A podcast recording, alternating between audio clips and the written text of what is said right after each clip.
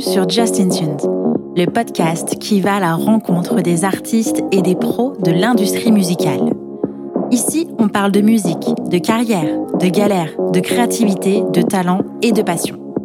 Je suis Justine, fondatrice du podcast et chef de projet pour les entreprises culturelles et projets créatifs. Chaque semaine, je me mets au défi de pouvoir vous partager un max d'infos et d'inspiration pour propulser vos projets. Je vous laisse et je vous souhaite une bonne écoute. Salut Yadam. Salut, hola. Tu vas bien? Yes, très bien. Et toi? Ça va, merci. Merci beaucoup d'être avec moi aujourd'hui euh, euh, au sein de cet épisode, au sein de Justin Tune. Je suis très contente de te recevoir. Et je suis très contente d'être là, donc merci. Sans plus attendre, est-ce que tu peux te présenter? Hola, je m'appelle Yadam, j'ai 21 ans, bientôt 22. Et euh, je suis chanteur, auteur, compositeur, interprète d'origine vénézuélienne, Mhm. mais ça fait trois ans maintenant que je suis en France. Ok, c'est pas mal déjà tout ça. Pour un Oui, si petit je- âge, est-ce que tu peux me parler un petit peu de ton parcours euh, avant ton apparition à la Nouvelle Star, ce que tu faisais, euh, où est-ce que tu vivais et, et ce qui s'est passé avant la Nouvelle Star? Ah ouais, c'est c'est une longue histoire Mhm. déjà. Euh, donc, à la base, je suis né au Venezuela, mais quand j'avais 4 ans, toute ma famille, on a déménagé aux États-Unis. Mhm. Et j'y ai vécu 10 ans de ma vie presque. Donc, j'ai grandi aux États-Unis.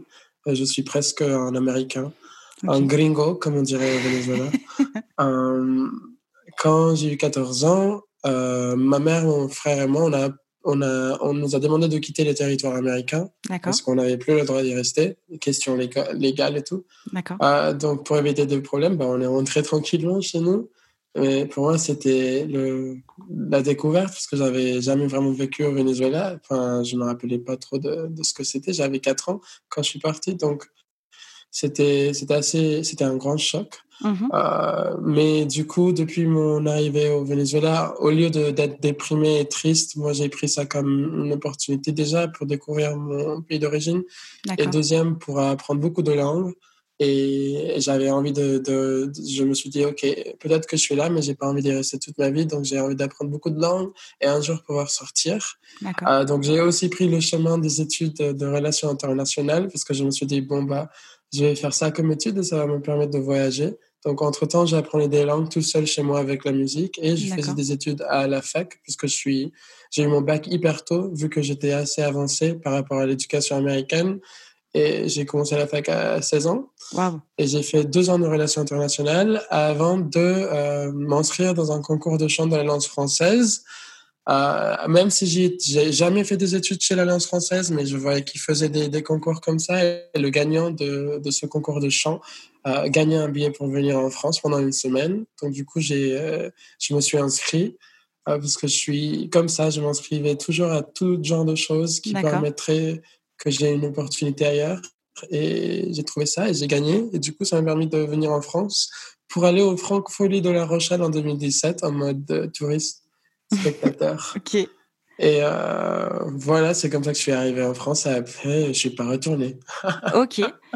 Euh, au niveau de la chanson, est-ce que c'était quelque chose de sérieux pour toi pour que tu, tu aies envie de t'inscrire à un concours de chant là-bas? Écoute, en fait, c'était vraiment juste ma passion de, de personnelle de chambre. Genre, tout le monde savait que je chantais et depuis petit, tout le monde me disait, ouais, un jour tu vas devenir chanteur, euh, il faut que tu fasses ça. Et moi, j'aimais bien cette, pe- cette, cette petite, cette petite attention que je pouvais recevoir des gens, les commentaires et tout ça.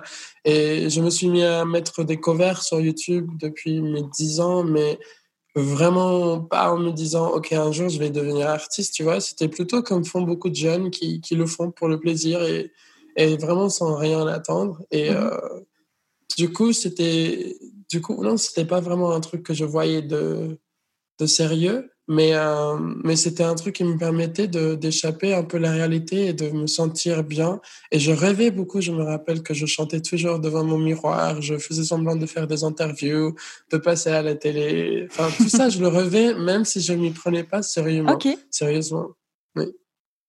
Ok. Et du coup, tu devais rester qu'une seule semaine, mais tu n'es jamais rentré dans, dans ton pays. Qu'est-ce que tu as fait pendant tout ce temps-là? Qu'est-ce qui s'est passé dans ta vie? En fait, ouais, euh, l'histoire, c'est qu'après ma semaine à La Rochelle, euh, je me suis renseigné et en tant que touriste, tu as le droit à trois mois en Europe. Mhm. Et euh, je me suis dit, bon, bah, je vais élargir un peu ce, mon voyage, le rallonger, et je vais rester les trois mois.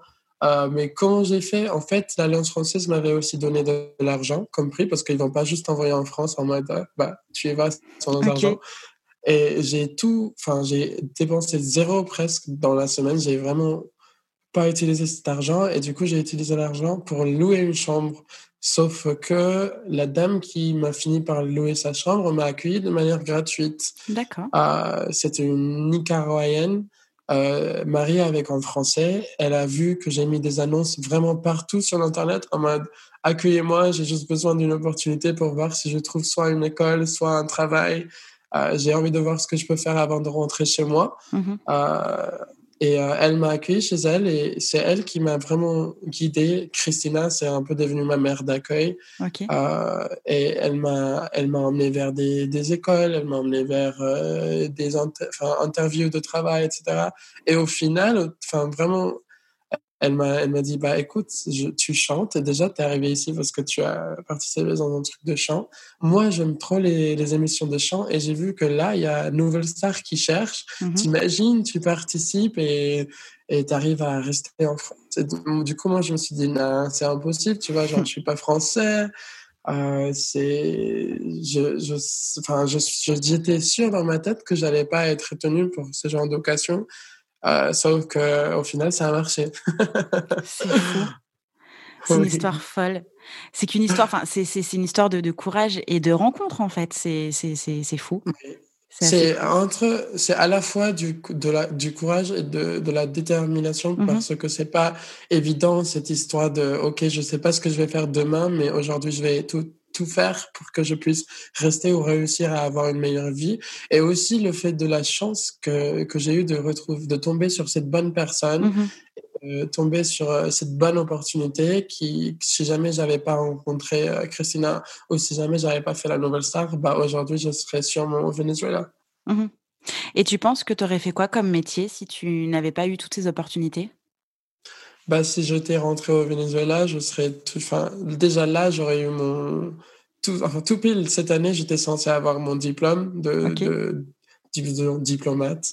Et, euh, enfin, j'aurais continué, en fait, sur ce, mm-hmm. sur ce voie-là, ou sur, euh, si jamais j'allais trouver un truc après. Mais en fait, moi, je suis quelqu'un qui, qui est très pragmatique dans le sens où je fais ce que je vois que je peux faire à, aujourd'hui et, et moi, j'avance juste. Je ne m'arrête jamais. Je me demande pas trop de choses. Je me pose pas de questions. Je vois juste l'opportunité que j'ai et j'y fonce.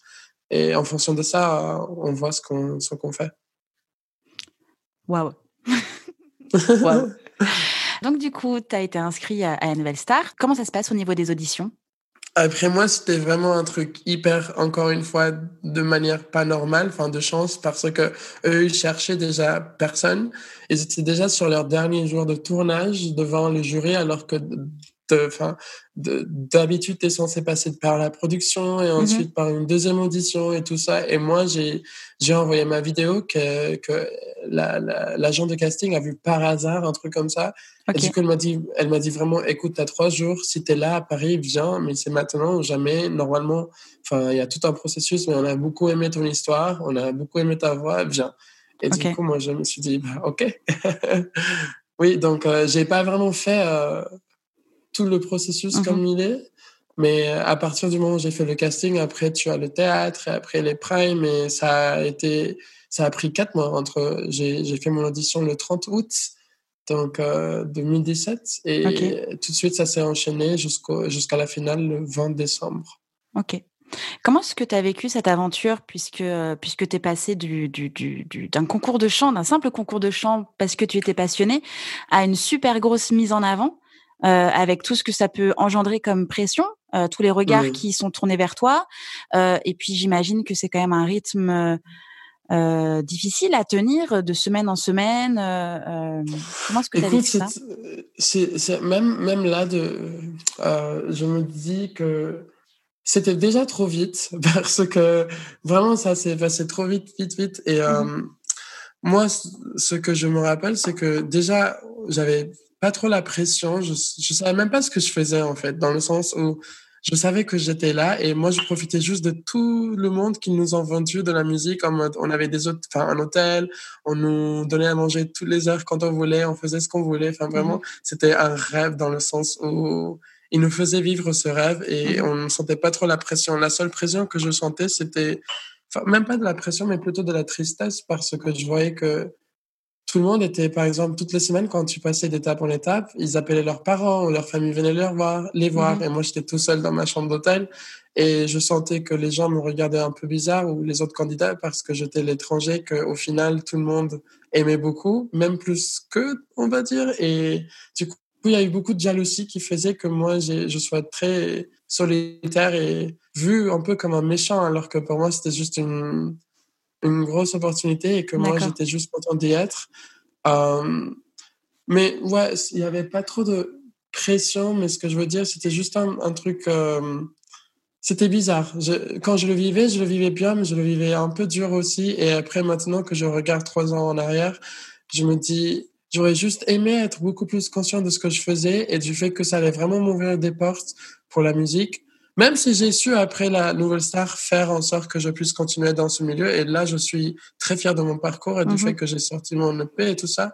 Mais si j'étais conscient de ce que je faisais depuis le début, j'aurais été beaucoup plus stratégique. Mais je me demande si j'avais été stratégique, peut-être que ça aurait pas été aussi naturel et que j'aurais pas touché autant de monde comme je l'ai fait.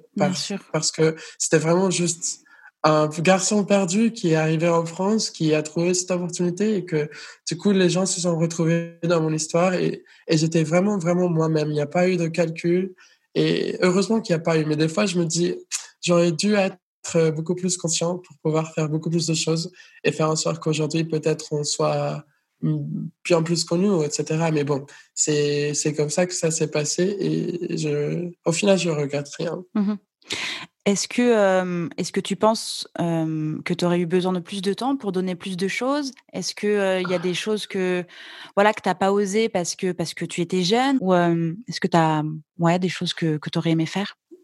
En fait, un truc que j'aurais aimé faire, c'est déjà savoir qui j'étais en mode artiste pour savoir bien défendre des chansons dans mon univers actuel. C'est-à-dire, quand je faisais la Nouvelle Star, je venais de, tout de suite d'arriver du Venezuela, j'avais pas une image claire de ce que j'avais envie de chanter, comment mhm. j'avais envie de chanter. Donc, moi, je pouvais pas donner vraiment des idées de chansons, même si je, je leur ai donné des idées de chansons, euh, elles défendaient rien. Tu vois, elle défendait pas un artiste, elle défendait juste un garçon qui voulait chanter et qui chantait, et du coup, qui avait cette opportunité de chanter à la télé. Euh, si j'aurais pu faire un truc avant, c'est ça, être euh, beaucoup plus clair dans mes choix de chansons, qu'au final, on choisissait pas parce que c'était la production, mais au moins, j'aurais eu un mot à dire et peut-être que ça aussi aurait aidé à ce que les gens euh, connaissent ou qui je suis. Mais bon, dans les deux années qui ont suivi l'émission, les gens, ils ont pu apprendre, mais ah, il y a pas, pas tout le monde est resté, tu vois. Dans la mhm. télé, tu as vraiment tout le monde qui te regarde et c'était, c'est là où tu dois les convaincre. Donc, j'aurais aimé pouvoir choisir mes chansons et pouvoir défendre mes, mon univers. Parce que, par exemple, à côté de moi, il y avait une de mes collègues qui était candidate aussi, euh, qui s'appelle Sloan. Et mhm. du coup, elle savait déjà ce qu'elle avait envie de faire. Et mhm. quand on, quand même si on choisissait pas les chansons, à l'heure de faire les, euh, les instrumentales et travailler avec le groupe, elle savait donner des, des, des directions, artistiques. Alors que moi, c'était en mode, je chantais juste sur leur instru. Et c'est cool, je peux chanter sur n'importe quel instru si tu veux, mais j'aurais aimé pouvoir euh, leur euh, dire, ouais, j'aimerais avoir ce son-là, ce vibe-là. Et déjà, comme en français, il n'était pas hyper bon, enfin, bien à, en ce moment-là non plus. J'étais vraiment, enfin, il y a vraiment une différence. Même si là, mon français n'est pas parfait, il y avait une différence quand même. il y avait une différence. Et du coup, j'avais aussi beaucoup honte parce que j'avais l'impression, et des fois, souvent même, euh, il fallait que je répète, répète, répète pour qu'on me comprenne. Je disais sur Twitter que j'ai l'impression que des fois, les gens, dans leur tête, quand ils, quand ils captent que tu es un étranger, il y a comme un blocage. Et euh, après, ils font, enfin, ils comprennent rien alors que je sais pas, c'est un truc psychologique, je pense, parce que quand les gens se rendent compte que je suis étranger, là, tout d'un coup, c'est plus difficile pour eux de comprendre ce que je dis. Mais il y a des fois où je sors et je dis des choses et les gens, ils savent pas que je suis étranger et même ils s'en doutent pas. Et là, je suis très fier. Mais quand ils s'en doutent pas, ils comprennent tout. Donc, je me demande, OK, il, doit y avoir un jeu, enfin, bizarre. Mhm. Donc, en ce temps-là de la nouvelle star, aussi, je sentais beaucoup de pression parce que je me sentais un peu genre euh, jugé ou mal vu ou c'était le mec qui sait même pas parler. Tu vois, ça, ça me, ça m'embêtait beaucoup et du coup, j'ai, c'était dur. Oui, je comprends. Je comprends. Est-ce que tu conseillerais à, des artistes en développement de faire ce type d'émission aujourd'hui? Si je peux être sincère, non. ok. En fait, c'est un non et un oui, mais c'est beaucoup plus vers le non que sur le oui. En fait, le truc, c'est que de nos jours, il faut savoir que, enfin, déjà, ce que j'ai vécu et ce que j'ai vu chez mes amis qui ont participé dans des émissions après, euh, on s'en fout de nous quand on est dans les émissions. On ne, en fait, pas le public, mais les gens qui travaillent dans l'émission, les gens du milieu, ils s'en foutent de nous. En fait, ce qu'ils veulent, c'est une émission qui marche, qui mmh. fasse des, des vues et qui qui fasse des articles, etc. Au moment où c'est fini, t'es plus personne pour eux. Donc, en fait, le truc, ce qui est chiant, c'est que même si tu viens avec un univers que tu as envie de défendre, euh, en fait, t'es pas vraiment mis en valeur par rapport à l'artiste que t'es, mais plutôt juste les chansons que tu vas chanter pour euh, que ça marche. Et bref, en fait, je sais pas comment expliquer, mais si ça va te donner de la visibilité, mhm. et c'est cool, mais cette visibilité va être... Euh, éphémère. oui, déjà éphémère, mais aussi c'est une épée qui... Je, tu vois le phrase... Euh, une épée Damoclès au-dessus de ta tête, genre, c'est ça? Ouais, ça t'aide à, tu vois, à percer et rentrer dans le milieu, mais en même mhm. temps, ça ça va te blesser aussi parce qu'après, il va falloir que tu saches. Défendre encore plus. Ce qui tu es au-delà de l'émission. Et du coup, mhm. ça rend le truc beaucoup plus difficile. Bien sûr. Et euh, moi, un truc que j'ai vu, c'est que mes rendez-vous pro tout de suite après l'émission, les gens, ils s'en foutaient de l'histoire du fait que je venais d'arriver du Venezuela et que j'avais vraiment rien travaillé sur la musique avant. Mes premiers rendez-vous étaient, OK, il est où ton album? tu as, écrit combien de chansons? Et moi, je leur disais, mais attendez, j'ai même pas d'ordinateur, j'ai même pas de, de guitare, de piano, j'ai même pas d'appartement à moi. Genre, comment vous voulez que je vous présente ça? Et mm. euh, les gens dans le milieu sont beaucoup plus pressés pour que quand tu fais cette émission, tu sortes un album qui marche que que tu sortes un album ou de la musique qui te représente et que que dont tu puisses en être fier. Donc c'est ça en fait ce qui est dur. Si tu rentres dans ces émissions là, il faut savoir qu'il y aura des choses qui vont qui vont te dire, ils vont te le vendre en mode, tu vas avoir cette liberté artistique, tu vas pouvoir percer, tu vas avoir un grand public, tu vas faire ce que tu as envie de faire. Sauf que après, il y aura beaucoup de conditions qui vont te limiter au final. Mm-hmm. Donc, c'est, si tu vas t'y mettre, si tu vas participer dans cette émission, il faut savoir, euh, il faut être bien entouré déjà avec des gens qui sont là pour toi. Et il faut savoir que c'est une grande négociation que tu vas devoir faire après pour euh, être libre artistiquement, mais aussi travailler avec un label et avoir l'entourage qu'au final, si on veut percer dans ce milieu, il le faut. Mhm. Tu vois ce que je veux dire? Bien sûr. Parce qu'au final, l'entourage, il est hyper petit et en mode, euh, quand j'imagine qu'on va en parler, mais en, tant qu'artiste indépendant, au final, si t'es pas dans le groupe d'amis ou si tu connais pas le petit groupe des gens qui connaissent tout le monde dans la mhm. presse, etc., euh, tu vas être soit ignoré, soit mis de côté. Et du coup, les fans, ils comprennent pas que c'est pas de ta faute. Bien sûr. euh, mais, euh, mais ouais, c'est un, c'est un monde hyper. Euh, c'est un monde de requins. C'est ça. Avant de parler du réseau, moi, j'aimerais savoir, euh, à la sortie de l'émission, tu, tu étais déjà entouré Est-ce que tu avais déjà un manager, quelqu'un qui te conseillait, ou tu étais encore seul dans ton projet?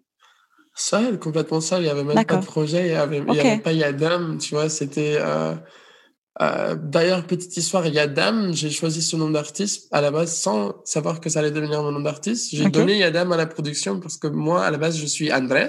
Je m'appelle Andrés Cavara. Mais Yadam, c'est le prénom de ma mère à l'envers qu'elle m'a donné quand j'étais petit. Donc, ma mère, elle s'appelle Madaï.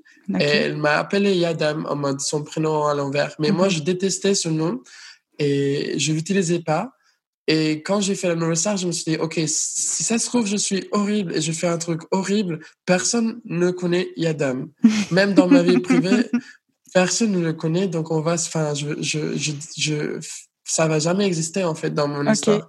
Parce que tout le monde connaît Andrés Guevara. Après, ça a un peu marché. Donc, du coup, j'ai voulu garder cette histoire de Yadam, et c'est mon nom d'artiste maintenant. Mais en fait, non, il n'y avait pas de projet.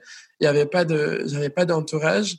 j'avais des propositions, j'en ai eu des milliers après la Nouvelle Star, mais pers vraiment personne, comme je te disais, voulait être là pour moi et voulait juste euh, profiter de la vague de, de, de, popularité et de visibilité que j'ai eue pour euh, avoir de la réussite ou un artiste qui réussisse, mais personne n'était prêt à, à apprendre plus sur moi, à comprendre mon histoire et à vraiment travailler sur ça, sauf euh, mon manager actuel. D'accord. Justement, comment est-ce que tu as fait tes choix euh, seul avant de le trouver, ton manager actuel? C'était un peu des choix obligés aussi parce que le destin te, te, te force. Mais mm-hmm. un truc que j'ai pas dit, c'est que j'ai aussi une proposition de la part de Cœur des Pirates qui voulait être ma manageuse. Ok. Mais euh, d'un jour à l'autre, elle a changé d'avis. Donc du coup, cette, euh, ce truc-là m'a beaucoup fait mal. Et euh, surtout que pendant l'émission, il y avait des promesses de on sera toujours là pour toi, on va t'aider à être ce que tu as envie de devenir, est-ce que tu mérites de devenir. Et après, quand tu te retrouves seul, euh, après avoir eu beaucoup de, de belles promesses comme celle-là, euh, tu te dis en fait, je vais plus jamais me laisser faire par des, les, les gens qui paraissent euh, intéressés et qu'au final, tu, tu, comprends que eux, ce qu'ils veulent, c'est profiter un peu de, mm-hmm de ta visibilité et pas vraiment de qui tu es, ou t'aider à toi vraiment parce qu'ils croient en toi pour que tu marches. Euh, donc du coup, c'est là où je, je me suis dit en fait, je vais viser surtout sur des gens avec qui je vais avoir un feeling et que je vais voir qui vont prendre le temps de, de comprendre qui je suis et m'aider. Et ça, c'est un truc qui est pas évident parce qu'ils te le disent pas, tu vois. Et on est, on est sûr que tout le monde veut quand même euh, travailler avec un artiste qui marche et qui, qui, enfin, qui puisse, enfin, comment dire, être, avoir de la réussite. Je sais que c'est l'intention de tout le monde dans le milieu, et même moi en tant qu'artiste, c'est ce que je veux. Mais euh, j'ai quelque chose de très sentimental. Je suis assez sensible et je peux voir un peu quand je parle avec les gens et dans leur regard et dans la conversation si cette personne voit bien plus que ça aussi. Mm-hmm. Et il faut, il faut, il faut, et, et, et c'est dur parce que voilà, tu, tu, c'est dur à choisir, mais après, voilà euh, c'est des choix que tu fais avec le cœur et tu fonces et si ça marche, bah super. Et pour l'instant, tous mes choix, euh, j'ai jamais eu tort. donc, au moins, j'ai l'impression, donc ça va. Okay. Oui, j'ai l'impression que, que, que tu essayes en tout cas de te faire confiance et d'écouter ton instinct. J'ai l'impression que c'est plutôt une question d'instinct et de feeling et, et d'instant, en fait, quand tu es avec la personne en face où tu arrives à sentir si oui ou non ça peut matcher. Oui, exactement. C'est euh, c'est un truc de feeling, d'instinct, comme tu dis. Et euh, c'est un truc de savoir aussi travailler sur ça parce que je vois beaucoup d'amis dans le milieu qui ont des managers et qui changent de manager et qui changent de manager. Et moi, je me dis, en fait, non, c'est pas. Quand, même s'il y a des problèmes de temps en temps avec ton, ton équipe de management et tout ça, il faut savoir travailler sur ça et avoir de la communication. Et c'est des trucs que tu travailles avec le temps, un peu comme dans une relation, j'ai l'impression. Et euh, voilà, ma vie elle est déjà très instable, mais je fais en sorte que mon entourage le soit. Et pour l'instant, j'ai, mon équipe, c'est le même depuis le jour J. Et si on grandit, on grandit avec des gens qui, qui, qui sont comme nous. Comment est-ce que tu as rencontré Jean-Michel? Oui, parce que mon manager s'appelle Jean-Michel jean Oui, ah. oui c'est vrai, j'aurais pu le préciser. ouais, ouais, il faut le dire. Il m'avait envoyé plein de messages euh, plein de, enfin pas plein, juste le même message dans tous les réseaux. Ok. et, euh, mais moi, en, fait, ce que j'ai fait, c'est qu'après j'ai eu cette histoire avec euh, les pirates que je t'ai raconté, que d'ailleurs je n'ai pas vraiment expliqué avant, mais oh, ça fait trois ans, c'est pas grand chose.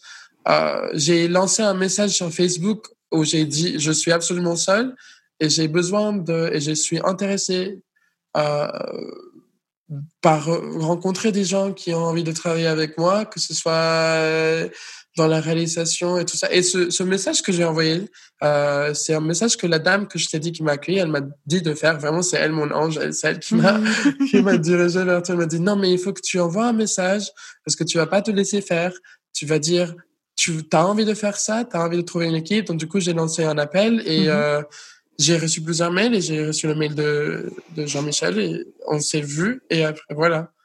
Moi, c'était rigolo parce que je me rappelle juste que je voulais pas dire genre oui ou non, j'avais trop peur, je savais pas comment ça marchait avec mhm. l'histoire de manager. Je me rappelle un jour que je suis venu chez Jean-Michel, je lui ai dit ouais, c'était mon manager. c'était apprendre ou à laisser, c'était comme ça. Ouais, ouais, non, il m'a dit, ouais, j'ai besoin que tu m'expliques si on va travailler ensemble, parce qu'il me disait plein de choses. Je lui disais, vas-y, on fait ça, vas-y, on fait ça. Il me dit, ouais, mais attends, mais j'ai besoin que tu me dises si je suis ton manager. Je lui dit, ah bah oui. Et du coup, c'était comme ça. Ok.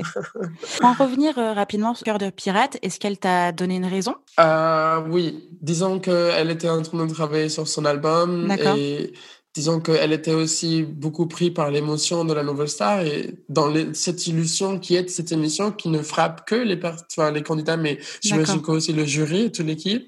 Et euh, on va dire que son, le fait qu'elle allait sortir un album et partir en tournée, c'était bien plus important et qu'elle n'allait pas avoir le temps vraiment de euh, travailler sur, euh, sur un projet. Mm-hmm. Moi, c'est pas ça ce qui m'a embêté. J'ai complètement compris et je la respecte, je l'adore et elle le sait. Je, je, peux lui envoyer des messages tout le temps si je veux. Je soutiens son projet, tout ce qu'elle est, parce que pour mm-hmm. moi, avant de la Nouvelle Star, c'était euh, une de mes artistes préférées et c'est mhm. quand même une artiste, si j'écoute sa musique, il n'y a pas de rancune, c'est vraiment l'artiste que j'aime le plus en France euh, et au Québec du coup. Euh, mais il y a quand même un truc que je me dis, c'est que quand on croit en quelqu'un et quand on a vraiment envie de quelque chose, euh, on trouve la manière. Mhm.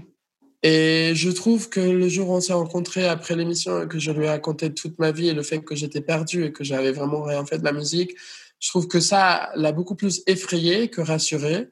Et euh, en tout cas, ça a pu effrayer aussi mon manager. Mais tu vois, mon manager, il, a, il s'est dit, OK, ben, on va y aller, on va t'apprendre à écrire, on va te trouver des instruments, on va t'apprendre à composer, on va t'apprendre à trouver ton univers, tu vois. Mm-hmm et, et, il est aussi occupé, tu vois. Donc, euh, voilà, c'est une histoire que je comprends, mais en même temps, il y a toujours la doute de, écoute, quand on veut un peu, donc on peut vraiment faire quelque chose. Mm-hmm. Ah, et c'est pas ça ce qui frappe, c'est aussi le fait qu'il y a eu vraiment une séparation complète de communication après. Et euh, je, je pense qu'elle se sentait un peu mal. Euh, parce que même moi, quand je me sens mal, et je ne suis pas cœur de pirate, donc je peux pas parler pour elle.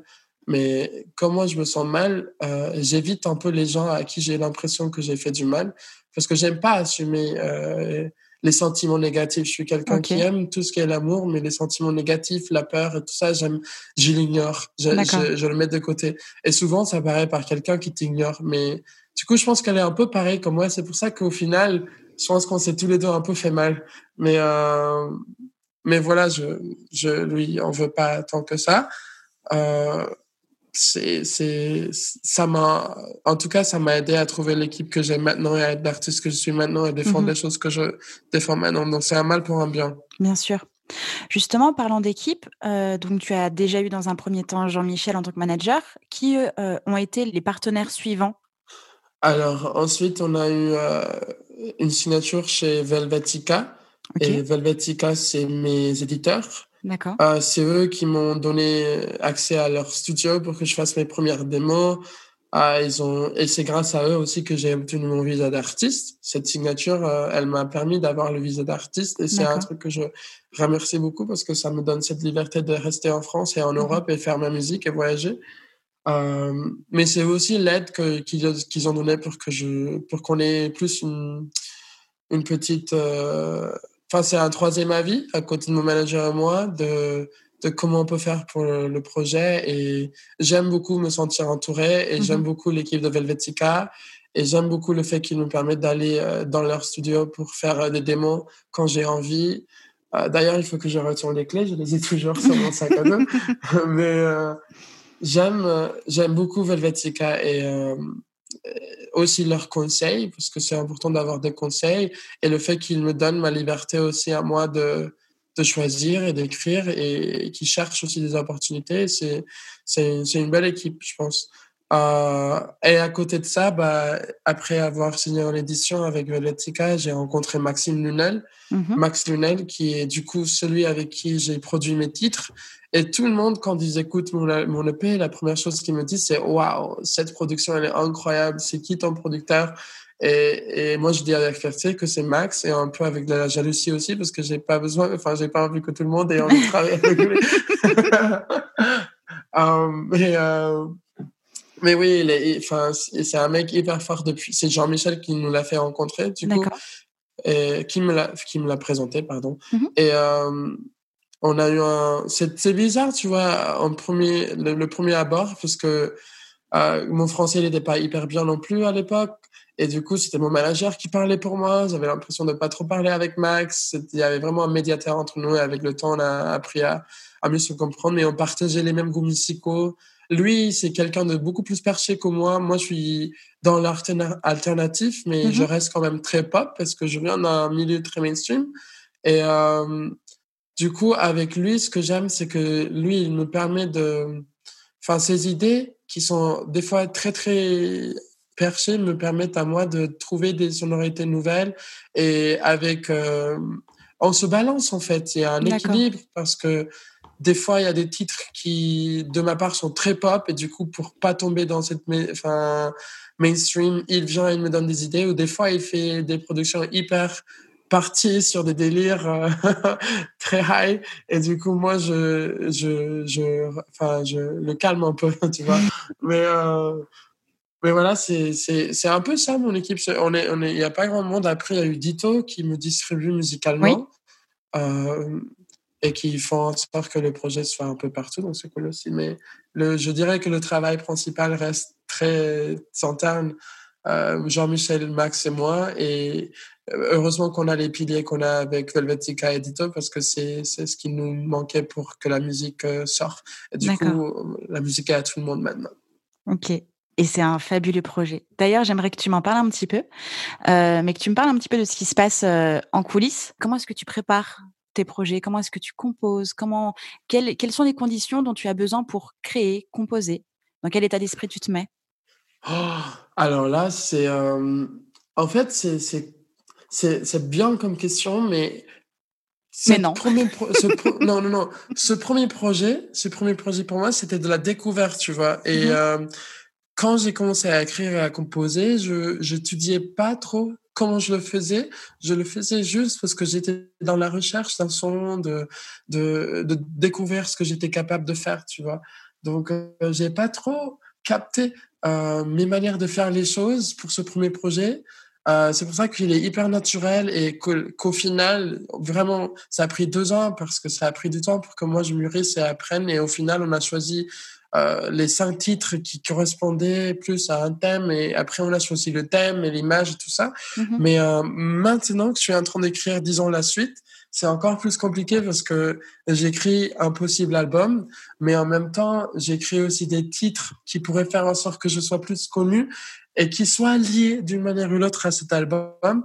Mais j'essaie d'être euh, beaucoup plus conscient de comment je le fais et du coup, je dirais que pour écrire et composer, déjà, il faut que je sois seul. euh, J'aime beaucoup composer la nuit. Euh, je sais pas pourquoi, mais je passe, euh, je le fais la nuit. Mais il y a aussi un truc que je peux pas contrôler, c'est que les idées de texte et les idées de compo, ils peuvent m'arriver, elles peuvent m'arriver à n'importe quel moment et il faut que je m'arrête et que je les écris ou que je les enregistre parce que mhm. sinon je vais les oublier. Mhm. Et euh, souvent j'écris, disons, sur une journée 10 choses au hasard et si j'arrive le soir chez moi et que et je revisite les choses et je vois qu'il y a rien qui me touche, bah je les efface. C'est pour ça que des fois, euh, des fois j'ai écrit même des titres et je les fais écouter à mon équipe et ils aiment. Mais le lendemain, je dis non, j'aime plus et j'efface et tout le monde est en colère contre moi parce que ils se disent mais non, tu peux pas être être comme ça. Mais je suis quelqu'un qui marche beaucoup au feeling et j'ai appris que c'est les chansons que j'écris sur un, deux, trois jours et que je finis et dont je suis fier qui finissent par sortir et que les autres qui prennent beaucoup de temps à écrire et à finir, euh, bah non. Et c'est un truc qu'il faut savoir aussi. Je n'écris jamais un truc sur un jour, c'est vraiment sur j'ai un peu étudié le processus 3-5 jours. Les trois premiers jours, je suis à fond sur la compo, quand ça commence avec une idée de compo. Et mhm. après, je finis juste avec un texte. Ou soit ça commence avec un texte que je finis au bout de trois jours et après, je fais une musique dessus. D'accord. Euh, donc ouais, c'est très compliqué. Il n'y a vraiment pas une manière fixe, mais ce que je sais, c'est que ça marche au feeling et que si, si ça prend trop de temps, c'est que la chanson ne doit pas se finir. Mm-hmm. Euh, donc voilà, c'est comme ça. Après, il faut que je passe mes idées à Max et en fonction de son temps à lui aussi, on, finit de faire la vraie production. Mm-hmm. Ok. Euh, tu, viens de dire que, que, tu jetais à la poubelle des titres. Pourquoi tu ne les gardes pas de côté pour les proposer à quelqu'un d'autre puisque tu es un éditeur? Ouais, en fait, on est même ça, c'est une stratégie actuelle de notre équipe de d'écrire aussi pour d'autres gens et de leur donner euh, mes titres que je prends pas. Mais c'est juste que si je vais écrire pour quelqu'un, j'aimerais rencontrer cette personne, parler avec cette personne et pouvoir faire un truc à, à, à l'issue, à l'idée de la personne et vraiment pas un truc que j'ai juste écrit et que je mm-hmm. lance comme ça. Euh, c'est comme mon premier titre, Jadam après la nouvelle star, beaucoup de titres m'ont été offerts, mais j'ai, j'ai retenu aucun titre parce que le seul titre qui a été écrit pour moi, en connaissant mon histoire et après deux rendez-vous, c'était celui que David Assarab a écrit pour moi et c'est d'ailleurs mon premier single maintenant. Mm-hmm. euh, donc moi, j'aime aussi cette façon de travailler. J'aimerais travailler comme ça avec euh, avec des autres artistes. Tu vois, je vais écrire des morceaux. En ce moment, j'écris des morceaux que je sais qu'ils seront pour d'autres. Mais si un jour quelqu'un prend ce morceau et que cette personne aimerait qu'on retravaille dessus d'une manière beaucoup plus personnalisée, je serais très très contente de le faire. Et même, je préfère limite ça parce que c'est plus réel. Pour moi, la musique, c'est un truc de réel. Je j'aime pas la machine. Euh, et j'aime pas aussi retenir une chanson parce qu'elle est bien ou elle peut marcher. Il faut que ça ça touche euh, ça me touche au fond de moi et que ça puisse toucher les autres aussi, mais que ça soit réel. En fait, je suis quelqu'un de très réel, je suis désolée. non, on ne t'excuse pas, c'est juste parfait. enfin, moi, je trouve, je trouve que c'est tout à ton honneur et, euh, et c'est agréable en plus de, de t'entendre parler parce que parce que c'est vrai en fait. Et, euh, et comme c'est sincère, c'est ça que enfin, ça fonctionne. Et c'est ça qui fonctionne chez toi. Oui, et, et moi, ce que j'ai appris aussi de ma manière de travailler, c'est que euh, quand on fait les choses de manière sincère, elles prennent beaucoup de temps. Mm-hmm. Mais les résultats sont beaucoup plus, déjà, elles te rendent beaucoup plus fier. Mm-hmm. Et quand le résultat arrive et que tu vois le, le profit de ton travail, c'est c'est cool, tu vois, c'est efficace, c'est au long terme. Moi, je pense qu'au long terme, je travaille en me disant que ce que je veux, c'est quelque chose qui va durer tout le long de ma vie, si possible, et quelque chose qui va représenter et, et, si ça va durer, pardon, tout le long de ma vie, j'ai envie que chaque chose que je fasse soit quelque chose dont je pourrais être fier pour le reste de ma vie. et c'est ce que je fais. Et ça prend beaucoup de temps, ça prend plus de temps, mais ça vaut le coup. Franchement, c'est mieux que d'avoir un hit et de n'être plus personne dans quatre, ans ou je sais pas. Enfin bref, euh, c'est ma manière de travailler, de mm-hmm. voir les choses. Et un truc que je dis aussi, euh, et pour résumer ou finir cette question, c'est que euh, je ne suis pas arrivé en France pour faire n'importe quoi et je n'ai pas quitté toute ma vie et je ne suis pas à la recherche d'une meilleure vie pour faire n'importe quoi. Et si j'ai cette opportunité de faire la musique et que je n'avais pas chez moi et que beaucoup de gens rêveraient d'avoir, je vais faire en sorte que ça soit de la meilleure manière possible et que je respecte cette chance que j'ai, cette opportunité que Dieu, le monde, l'univers m'a donnée. Mm-hmm. Et voilà. Parce que c'est pas n'importe quoi. Vraiment, tous les jours, je vois des gens qui aimeraient être à ma place et euh, du coup, je peux pas le faire ou, dire que c'est ah ouais, c'est un truc que je fais comme ça ou je le fais à l'arrache. Non, Je le fais avec beaucoup d'amour et connaissance. En parlant de connaissance, est-ce que tu est-ce que tu as un œil sur la partie business de ton projet? C'est-à-dire? Est-ce que euh, est-ce que tu as un œil sur les contrats? Enfin, est-ce que tu t'intéresses aux contrats? Est-ce que tu les comprends? Est-ce que tu les négocies avec ton manager? Est-ce que tu prends part aussi à ton image, à tes réseaux sociaux, à la façon dont tu communiques, euh, dans ta relation avec les partenaires, dans la stratégie justement à long terme? Oui, oui, oui, oui, oui. Euh, je suis juste contente d'avoir mon manager parce que du coup, les choix, au final, c'est pas, c'est pas moi qui les adresse. Mhm. et, comme ça, c'est très. C'est lui qui dit non, c'est bon. ouais, exactement. Euh, mais aussi, euh, je lis les contrats. Tout, tout, le temps, mon manager, il me partage tout. On parle de tout.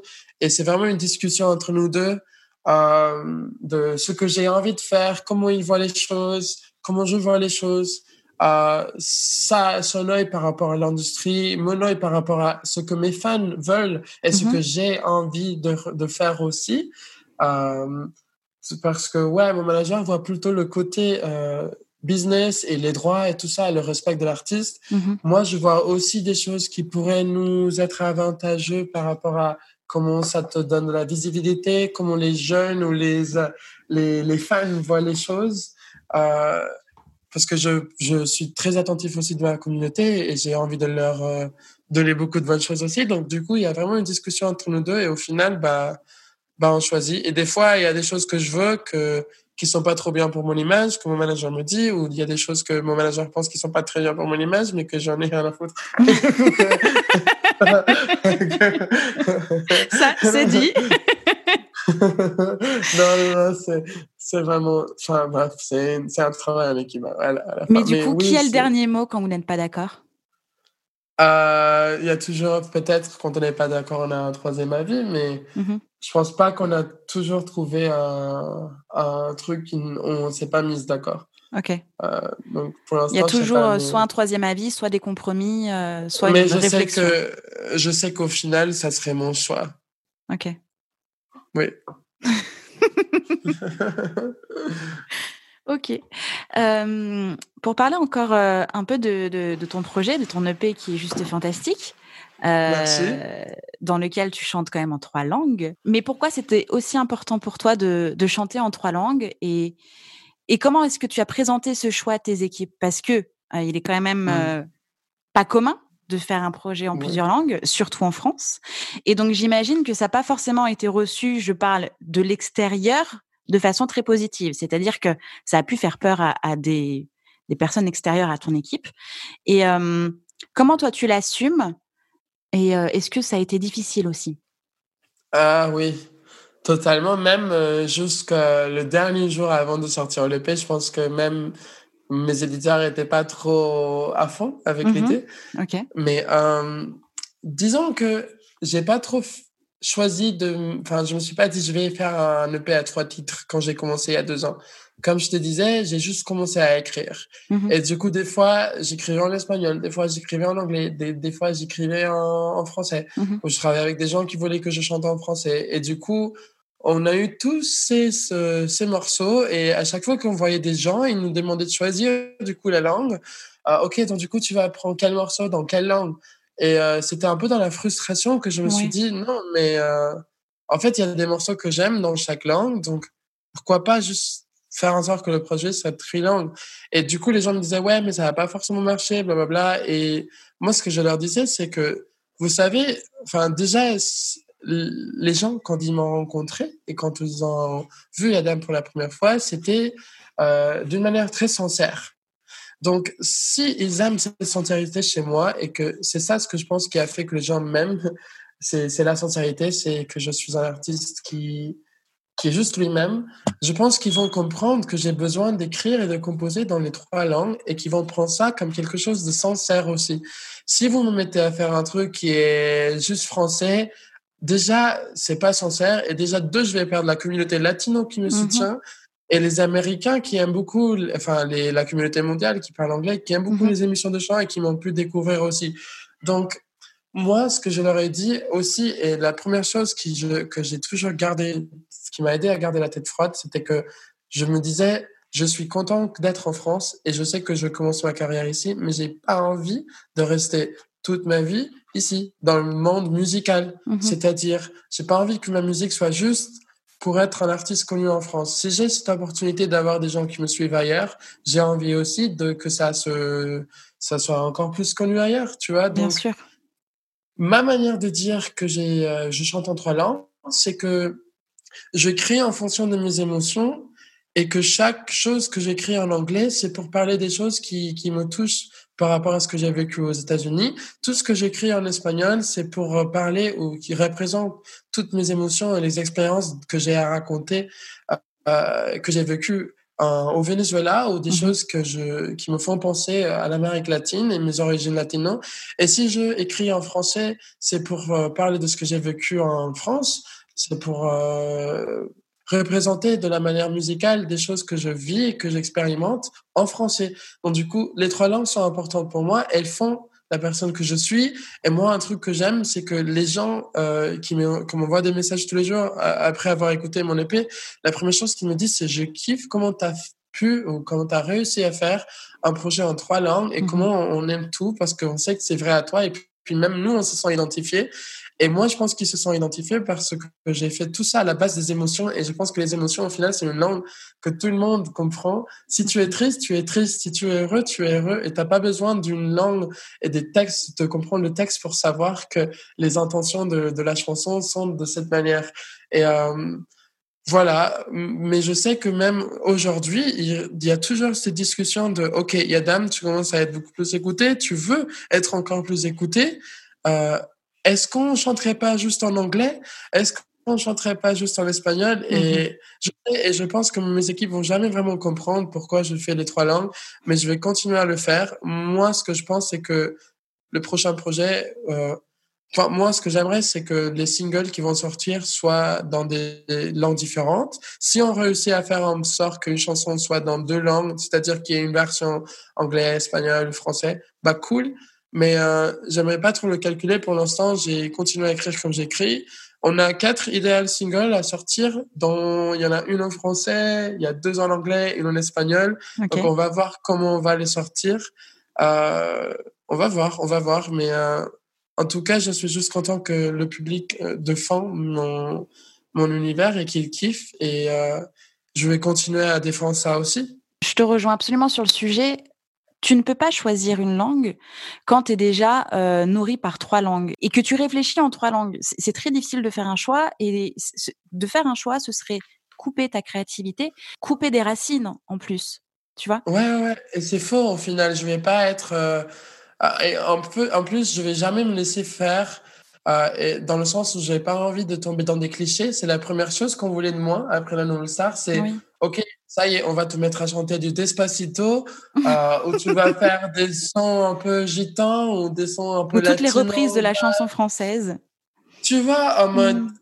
non, non, non, non, euh, non, et non. Euh, donc, juste non.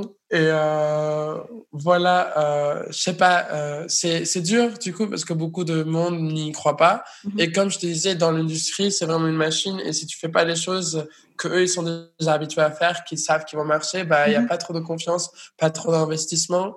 Donc c'est vraiment à toi en mode artiste à, à, le défendre et moi je vais continuer à le faire. J'ai l'impression que ça me ça va en ce moment. Par exemple, il y a un titre à moi qui est dans une grande playlist en Inde. Donc j'ai soudainement beaucoup de de gens qui m'écoutent en Inde et même c'est c'est le premier pays qui m'écoute écoute selon euh, les statistiques, mais c'est juste Ouais, mais c'est juste parce que voilà, on est dans une grande playlist. Quand même en France, j'ai jamais été playlisté.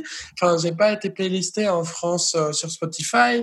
Et c'est un truc qui, voilà, m'embête parce que pourquoi est-ce que tout le monde est ouvert? Et pourquoi est-ce que dans le pays que je suis, dans lequel je suis, que j'aime beaucoup et dont je suis fier d'être un artiste qui commence en France en fait, pourquoi est-ce qu'ici on me on me reçoit pas. Enfin, est-ce que vous allez attendre que ça marche ailleurs, comme ça commence à le faire, pour après enfin me partager sur vos playlists? Je sais pas, mais en tout cas, euh, je vais pas m'arrêter là. Et j'y compte bien? T'as pas intérêt? Non. Franchement, c'est trop bien ce que tu fais. Il y a quelques instants, tu parlais justement de tes fans et de ta communauté. C'est toi qui as eu l'idée de, de, de monter ta campagne de crowdfunding? Non, d'ailleurs, c'était mon manager. Ok. Euh, et oh, moi, j'avais beaucoup Oui, non, mais au final, vraiment, tu vois, euh, je le remercie parce que moi, j'étais complètement contre cette euh, histoire de, de, de crowdfunding, mm-hmm. surtout venant d'un pays où les gens, ils ont beaucoup d'argent déjà pour manger et pour survivre. J'avais pas envie de faire le, le mec qui arrive en France, qui a déjà des bonnes opportunités et qui commence à demander de l'argent. Tu vois, c'est pas la demande d'argent et de l'aide qui est embêtant. C'est mhm. le fait de venir d'un lieu où déjà si j'avais l'argent que j'avais ou que j'ai pu avoir en mhm. ce moment-là, avant de lancer le crowdfunding, je serais bien. Et beaucoup de monde a besoin de, enfin, je sais pas comment le dire, mais beaucoup de monde est dans la pauvreté, dans la nécessité. Donc, je me sentais un peu coupable de mhm. demander de l'aide pour un projet musical. D'accord. Tu vois, qui, qui n'est pas aussi important que manger ou que de survivre dans des conditions dans mon pays. Donc, du coup, en fait, ce que j'ai fait, c'est un truc que tout le monde m'a dit, c'est Andrés, malheureusement, enfin, Yadam, tu peux malheureusement pas regarder en arrière ou culpabiliser toute ta vie. Il faut que tu avances. Mm-hmm. Et ça, c'est un projet qui va te permettre de non seulement t'aider à toi, mais peut-être aussi aider les autres de manière, même si c'est juste de manière émotionnelle. Et un jour, si tu réussis à avoir beaucoup plus d'argent, tu peux retourner ça dans, envers ton pays, tu peux travailler avec des organisations. Enfin, c'est un truc qui est pour le bien de ta vie, parce qu'il faut que tu avances, mais c'est un truc aussi qu'au final, tu peux utiliser pour continuer à parler sur ce sujet, à lever la voix et à représenter ces choses justement qui te font mal. Euh, donc même pour la campagne, ce qu'on a fait, c'est qu'on a promis une aide à une organisation qui donnait des, des, jouets aux enfants qui sont de, qui viennent de communautés très pauvres et aussi de la nourriture. Donc je leur ai fait un don du don que les gens m'ont fait. Et euh, ça m'a aidé à me sentir moins coupable mm-hmm. et à sentir que que voilà du très peu que j'ai, je, je vais je, je fais en sorte d'aider aussi mon pays parce que ça je peux jamais l'oublier d'où je viens je peux jamais l'oublier. Donc cette idée c'était encore une fois mon manager et euh, si on l'avait pas fait, tu vois, si moi je je l'aurais jamais fait, aujourd'hui on n'aurait pas sorti Safe Place.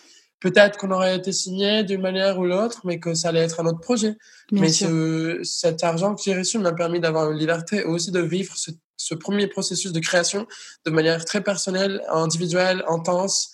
Et du coup, maintenant, tout ce qui va venir, qu'on travaille avec une équipe ou pas, je suis prêt à l'assumer et je connais les bases, tu vois, parce que je les ai vécues, j'ai dû prendre le temps pour comprendre comment tout fonctionnait. Et il y a des choses que qu'on connaît pas sur le milieu musical forcément quand on s'y lance et que je savais évidemment même pas quand j'ai fait la nouvelle star. Mhm. Donc euh, le fait d'avoir euh, dû commencer de manière indépendante, ça m'a aidé à connaître les bases pour qu'un jour, si je bosse avec quelqu'un, eh ben, je vais savoir comment les choses se font et je vais pas me laisser faire par un contrat. Euh, et voilà.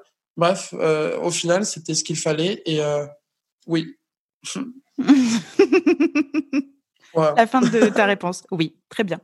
Euh, moi, je trouve que ça a été déjà courageux de le faire. Et, effectivement, si tu as pu en ressortir un aspect positif qui correspond à tes valeurs et, et à ta vision euh, du monde, en fait, je pense que c'est doublement gagnant puisque tu as pu à la fois créer un projet qui te correspond, être autonome, faire ce que tu avais envie de faire avec les équipes qui t'entourent et en même temps c'est aussi une façon de faire le bien entre guillemets. Alors évidemment, évidemment, c'est tout est relatif, mais euh, oui. c'est t'envoies quand même, comme tu dis, des émotions et aussi tu permets à des personnes, peu importe où est-ce qu'elles sont et du coup peu importe où est-ce qu'elles sont dans le monde, puisque tu touches tout le monde, euh, de, de voyager à travers à travers ta musique en fait.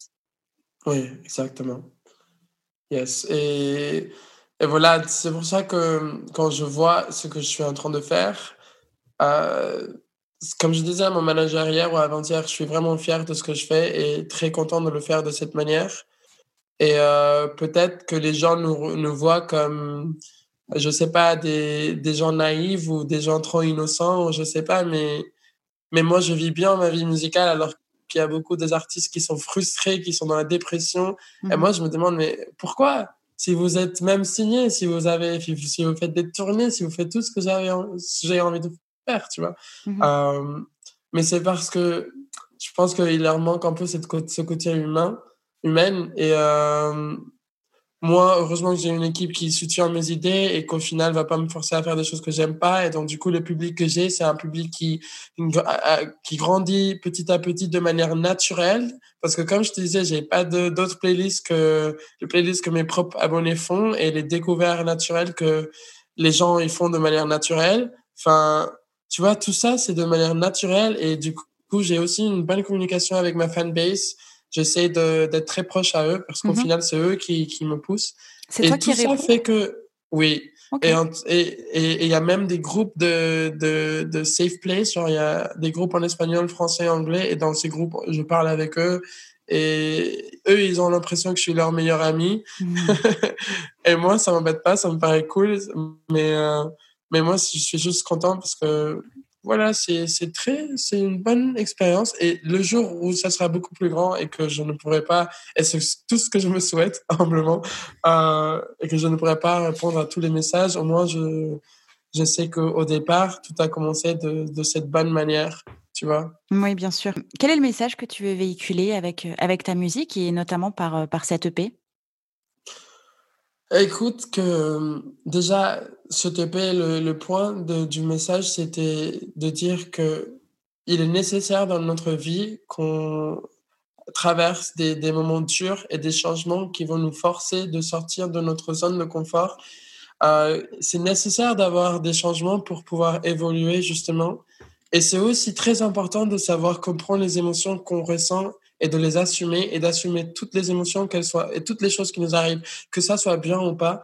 Parce que c'est en assumant qu'on va arriver à continuer, à avancer. On va pas se dire, ouais, on va pas s'arrêter. Et je pense que le, le clé ou la clé pour avancer dans la vie, c'est ne jamais arrêter déjà, parce que pour avancer, si tu t'arrêtes, bah, tu n'avances pas. Mhm. C'est un peu nul comme phrase, parce que évidemment, c'est clair, tu n'avances pas si tu bouges pas. Mais, euh... Oui, mais c'est bien de le répéter. Ouais, mais parce qu'en fait, si moi je suis là aujourd'hui, euh, même si les gens ne le voient pas, j'ai quand même quitté mon pays tout seul à l'âge de 18 ans. Euh, là, je viens d'avoir mon premier appartement. Euh, tu vois, et tout ça, je l'ai fait tout seul. Euh, bien sûr, avec l'aide des, des, gens, mais j'aurais jamais trouvé l'aide des gens si, si je m'étais arrêté à un moment de, de mon voyage où je me sentais trop triste, ou j'ai eu trop peur.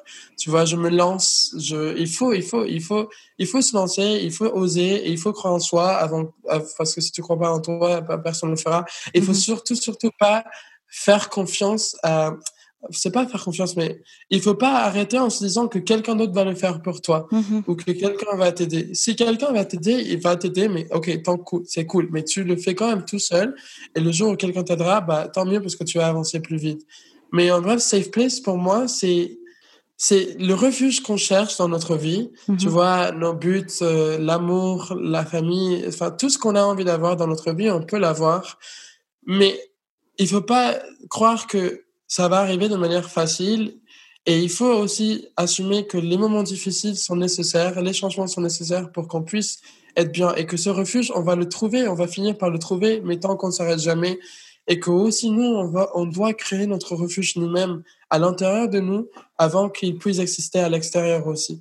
Donc bref, c'est euh, safe place. Et ce TP et ce processus de création pour moi, c'était un safe place.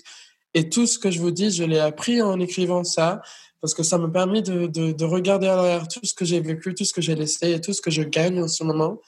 Et euh, voilà, j'ai l'impression d'être un prêtre. non, du tout, du tout, du tout. Euh, justement, pour trouver toi ton refuge, euh, j'essaye de trouver une transition à ma question suivante, mais tout à l'heure, tu me parlais de, de réseau, de, de cercle d'amis et de, comment dire, bonne connaissance. Comment est-ce que tu as, toi, euh, créer ton réseau, euh, rencontrer d'autres artistes. Euh, est-ce que tu est-ce que tu as la sensation d'être autour ou en tout cas dans des groupes qui te correspondent totalement? Euh, Est-ce que ouais, où est-ce que tu as trouvé toi tes, ton refuge ici parmi parmi les artistes et les professionnels dans la musique?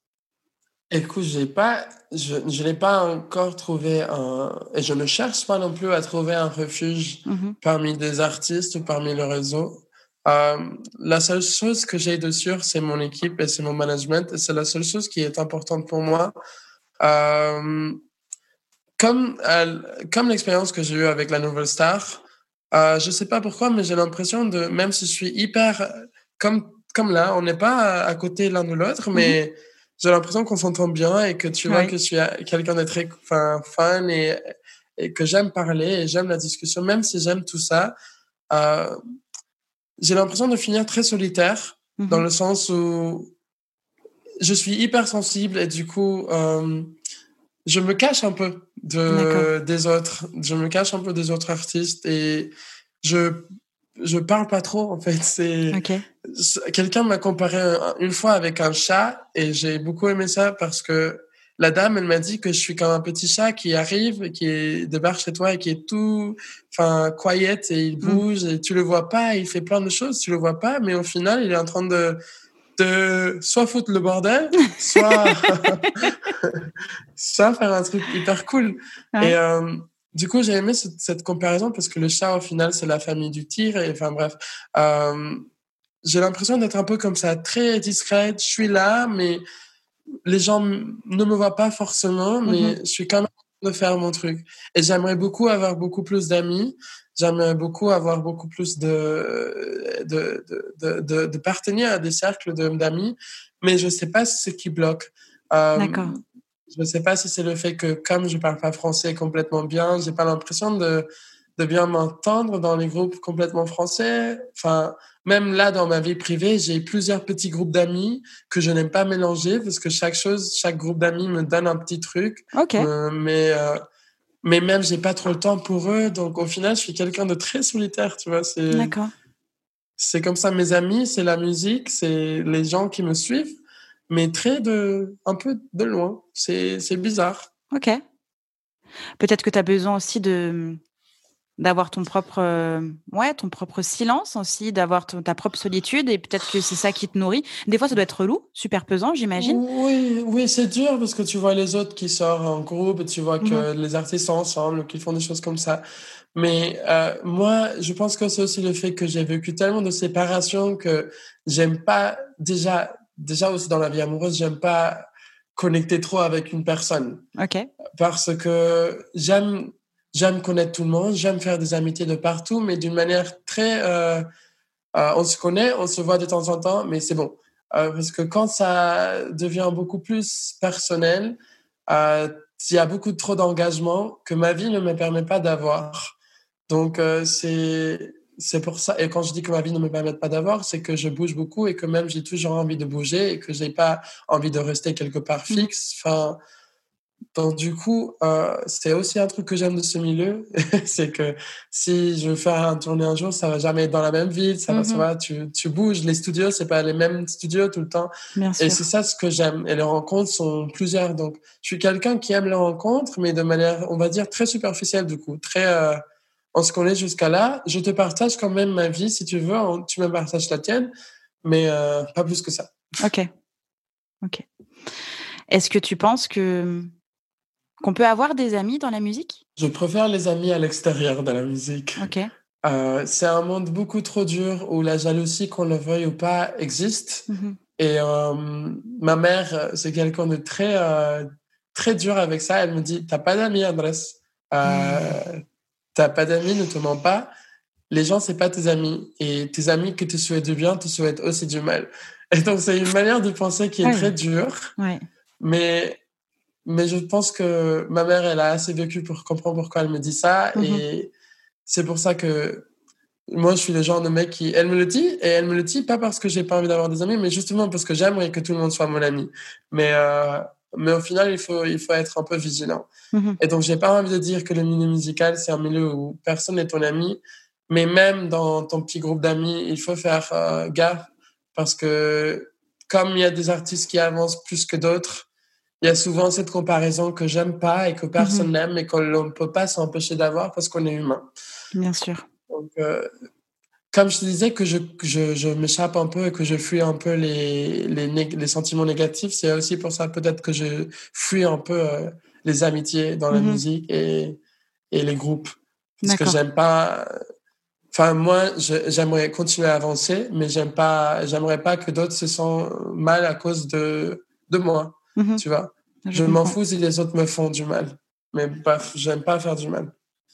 Oui, enfin bon, c'est pas hyper cool non plus qu'on te fasse du mal. Hein. Quand même. Ouais, mais. Ouais, je sais, mais. T'assumes plus. Ouais, je sais déjà que ça va pas. Enfin, je vais pas m'arrêter, tu vois, mhm. pour ça. Et euh, je vais pardonner, je vais avancer. Ok. J'ai encore deux petites questions à, te poser parce qu'on va pas tarder à, à s'approcher de la fin, même si j'adore discuter avec toi. Alors, selon toi, quelles sont les difficultés et les points positifs d'être un artiste? Alors, tu vois, tu parles avec un mec qui va jamais te, euh, te dire que c'est difficile. j'essaye hein, depuis tout à l'heure, hein, j'essaye. Hein. Parce que les difficultés sont là, mais elles sont nécessaires. Oui. Euh, quelles difficultés? Je sais pas. Je vais plutôt te dire ce que j'aimerais que les artistes aient, qu'on n'a pas. Et des fois, déjà, j'aime pas trop voir que les artistes sont vus comme des gens qui ne travaillent pas alors que c'est du travail et que mhm. ça travaille vraiment 24 heures sur 7. et on mhm. n'est pas rémunéré de la manière dont il le faut. Mhm. Donc, ça, je dirais, c'est la seule chose que je rêve et c'est que les artistes aient plus d'aide, plus de soutien et que ça soit pas vu comme quelqu'un qui n'a pas envie de travailler dans un vrai boulot parce que la musique, c'est un vrai boulot. Et sans nous, les gens seraient déprimés. Donc, euh, déjà, arrêtez de nous voir comme des gens qui ne travaillent pas parce qu'on travaille et parce qu'on fait beaucoup pas que pour nous, mais aussi pour ceux qui nous écoutent, dont les gens qui aiment dire qu'on travaille pas. Donc, le gouvernement. Et euh, autre chose, et, si je dirais le point positif, eh ben, c'est très personnel. Et c'est que tu es en train de faire quelque chose que tu aimes. Et mm-hmm. je vois beaucoup de monde qui fait des choses qu'ils aiment pas, qui sont dans la dépression et qui n'ont pas envie de se réveiller tous les jours alors que moi, tous les jours, c'est une aventure et j'ai envie de me réveiller et voir ce que je vais faire aujourd'hui, euh, qui va partager ma musique aujourd'hui, où est-ce que je vais finir par aller, qui va m'écouter? Enfin, moi, je vis ma vie très bien. Et s'il y a des difficultés, euh, je ne les calcule pas parce que, bof, mm-hmm. c'est, c'est, c'est pas important pour moi. Je, ne me fixe pas sur ça. Euh, tout ce que je souhaite, c'est que les artistes soient beaucoup plus respectés, beaucoup plus soutenus, euh, beaucoup plus aidés et qu'on ait plus d'opportunités, que le milieu soit beaucoup plus ouvert et que ce soit pas un truc de petit groupe qui est signé dans le grand label. Parce que ça, c'est un truc qui n'est pas juste. Et c'est un truc que je vais toujours, toujours juger. Et que si un jour j'arrive à être signé dans un label qui est grand et tout, je vais pas aussi me permettre d'être quelqu'un qui va bloquer d'autres. Enfin bref, je, mm-hmm. je vais voir comment je vais faire mais j'aime la justice et que les choses soient bien faites. Et à travers euh, tes réponses, euh, quels sont les conseils que tu peux délivrer aux artistes et aux professionnels qui nous écoutent? Déjà pour les professionnels, euh, j'aimerais leur dire que si vous voulez vraiment travailler dans le milieu de la musique, n'oubliez pas que vous le faites par la passion et que si vous le faites vraiment parce que vous êtes passionné, eh ben, il faut aussi savoir que il y a bien plus qu'un morceau qui soit un hit et il y a beaucoup de travail derrière. Donc, respectez enfin, les artistes avec leurs mm. différentes nécessités et besoins et aidez-le à pouvoir réussir à, à vivre leur rêve et accomplir leur but sans vraiment juste les utiliser pour votre but personnel. Et pour les artistes et les gens qui ont envie de se lancer dans la, dans la musique, j'ai envie de vous dire que qu'il faut le faire, qu'il y a vraiment si un mec qui vient du Venezuela et qui n'a pas d'argent, enfin pas plus que ça, moi, je suis bien maintenant, mais ce que je veux dire, je suis arrivé, je suis arrivé sans rien et qui, qui avait même pas où dormir. S'il a réussi à, à, construire un petit, euh, enfin sa, sa, sa, base maintenant, tout seul, tu peux le faire aussi. Mais il y a un truc que je dis à tous mes amis qui sont en France, parce que je vais vous dire pourquoi je vais vous dire ce que je veux dire, c'est que j'ai des amis qui aimeraient se lancer dans la musique. Mm-hmm et qui ont vécu toute leur vie en France et qui ont tous ce dont ils ont besoin. Et ils me voient et ils me disent, waouh, comment t'as fait? Genre, t'avais rien et maintenant t'es là. Et je leur dis, bah, justement, il faut que tu sors de ta zone de confort et que tu fasses les choses comme si tu n'avais rien et comme si ta vie en dépendait. Mm-hmm. Et, et, et c'est tout. Si tu te bases sur le confort et sur euh, le soutien que tu as, le fait que tu as déjà tout ce qu'il te faut et que si jamais tu te tu tombes, bah il y aura quelqu'un pour te relever. Alors tu vas jamais oser de faire les choses vraiment. Donc si vous voulez faire la musique, sachez que ça va être difficile, ça va être dur et qu'il faut le faire comme si vous n'avez rien et comme si vraiment votre vie en dépendait parce que c'est la seule manière que vous allez vraiment mettre toute votre passion, tous vos efforts et que vous allez vraiment faire les choses de la bonne manière. Et euh, je sais pas, c'est c'est foncé parce que ça vaut le coup. Franchement, au moins pour moi, c'est cool. Et euh, j'aimerais que les artistes soient pas déprimés aussi. donc, s'il y a un artiste qui m'écoute en ce moment et qui fait de la musique comme moi et qui est déjà aussi connu, bah, écoute, t'as pas besoin d'être triste parce que tu es en train de faire quelque chose que tu sais que tu aimes. Donc, ne laisse pas, en fait, que le milieu les choses qui sont difficiles te, t'arrêtent. Continue à faire ta musique parce que quelque part, quelqu'un va te soutenir. Et si tu arrêtes tout le temps parce que tu as peur, bah, ça va rendre le processus beaucoup plus lent. Donc, mhm. continue d'avancer et ne t'arrête pas. Voilà. Ça rejoint vraiment ce ah, que. C'est trop hein. sucré. Ah. de quoi qui est trop sucré? Ce que tu viens de dire ou ce que tu viens de boire? Ouais, non, non, ce que je viens de dire. non, non, non, mais justement, ça rejoint aussi ce que disait. J'ai reçu Tracy de ça il y a quelques temps dans le podcast. Et, euh, et elle dit aussi les mêmes mots que toi. Qu'il faut y aller et qu'il faut faire les choses et qu'il faut être autonome, le faire pour soi-même et par soi-même et parce qu'il y a que ça en fait. Ça doit être un seul moteur, ça doit être une seule raison et pas juste un projet parmi d'autres projets. C'est du travail, c'est de l'effort, c'est de l'investissement émotionnel et, physique et temporel et ensuite financier. Mais ça doit venir de, soi d'abord. avant d'aller vers l'autre et, ça doit être intense et, voilà et donc c'est tout ce que tu dis en fait c'est tout ce que tu dis, donc euh, euh, c'est doublement vrai, du coup, puisque c'est répété. Ouais, ouais, ouais. un, truc que je voulais ajouter, c'est que, en fait, il faut, essayer toute opportunité qui, tombe sur ton chemin. Parce que que ce soit une petite opportunité, comme ça l'a été pour moi quand j'ai fait le concours de l'Alliance française au Venezuela, tu peux utiliser cette petite opportunité pour aller encore plus loin, comme je l'ai fait mmh et que j'ai fini par faire la nouvelle star.